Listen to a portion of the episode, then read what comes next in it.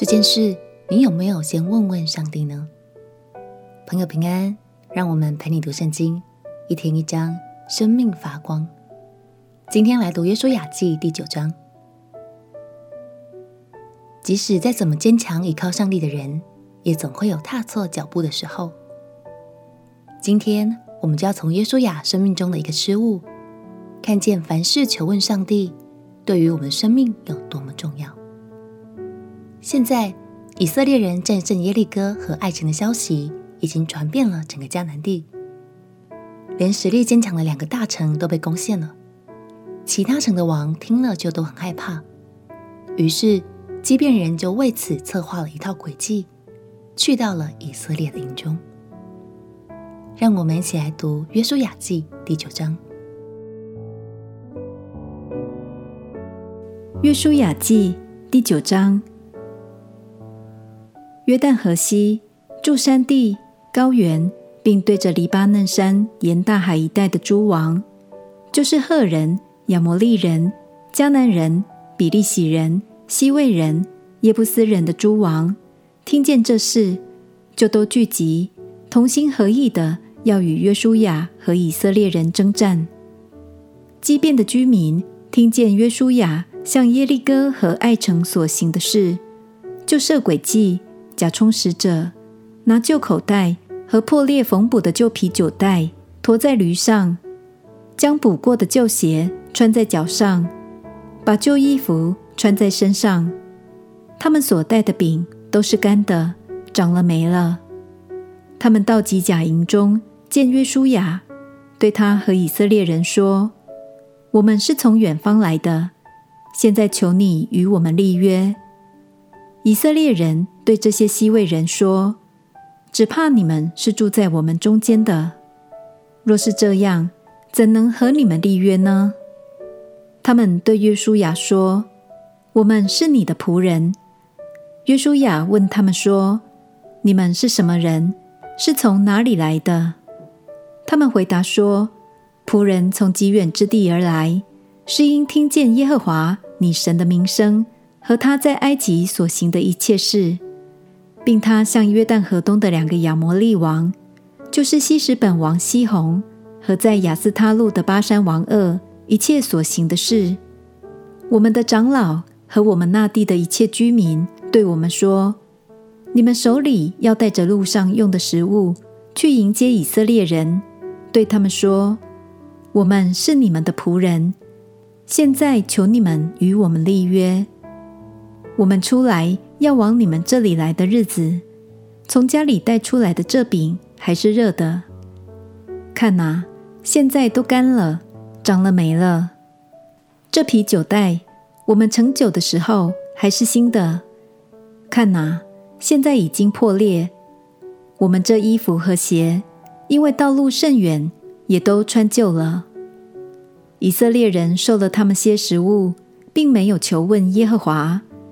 于是约书亚与他们讲和，与他们立约，容他们活着。会众的首领也向他们起誓。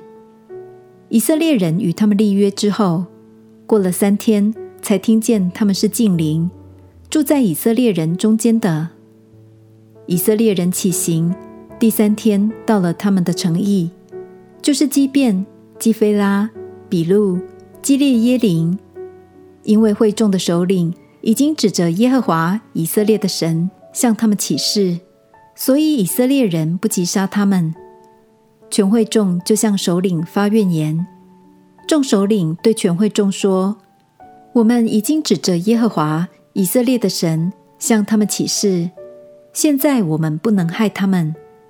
我们要如此待他们，容他们活着，免得有愤怒因我们所起的事临到我们身上。”首领又对会众说：“要容他们活着。”于是他们为全会众做了劈柴挑水的人，正如首领对他们所说的话。约书亚召了他们来，对他们说：“为什么欺哄我们说我们离你们甚远呢？其实你们是住在我们中间。现在你们是被咒诅的，你们中间的人必断不了做奴仆，为我神的殿。”做劈柴挑水的人，他们回答约书亚说：“因为有人实在告诉你的仆人，耶和华你的神曾吩咐他的仆人摩西，把这全地赐给你们，并在你们面前灭绝这地的一切居民。所以，我们为你们的缘故，甚怕丧命，就行了这事。现在我们在你手中，你以怎样待我们为善为正，就怎样做吧。”于是约书亚这样待他们，救他们脱离以色列人的手，以色列人就没有杀他们。当日约书亚使他们在耶和华所要选择的地方，为会众和耶和华的坛做劈柴挑水的人，直到今日。基遍其实是迦南地的一个大城，兵力甚至比爱城还要大。但他们却用坏掉的饼和破掉的鞋演了一出戏，假装自己是从很远很远的地方过来寻求盟友的外族人。于是以色列人从此必须遵守誓言，不得杀害基遍人。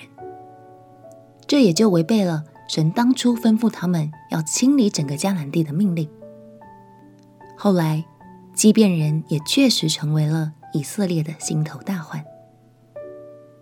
也许有些朋友会觉得约书亚实在被骗得好冤枉哦，但是经文特地去提到他们并没有求问耶和华，相信这就是神要我们学习到的功课。鼓励你，当我们面对一些重要的决定，或是失去人生方向的时候，记得来到神的面前，相信他的指引会成为你最好的选择与帮助哦。我们一起来祷告。亲爱的耶稣，我要在人生中的每个十字路口寻求你，求你的亮光带领我，以你的智慧与平安为我指引方向。祷告奉耶稣基督的圣名祈求，阿门。让神的话语成为你脚前的灯，路上的光，使你的人生走往祝福的方向。陪你读圣经，我们明天见。耶稣爱你，我也爱你。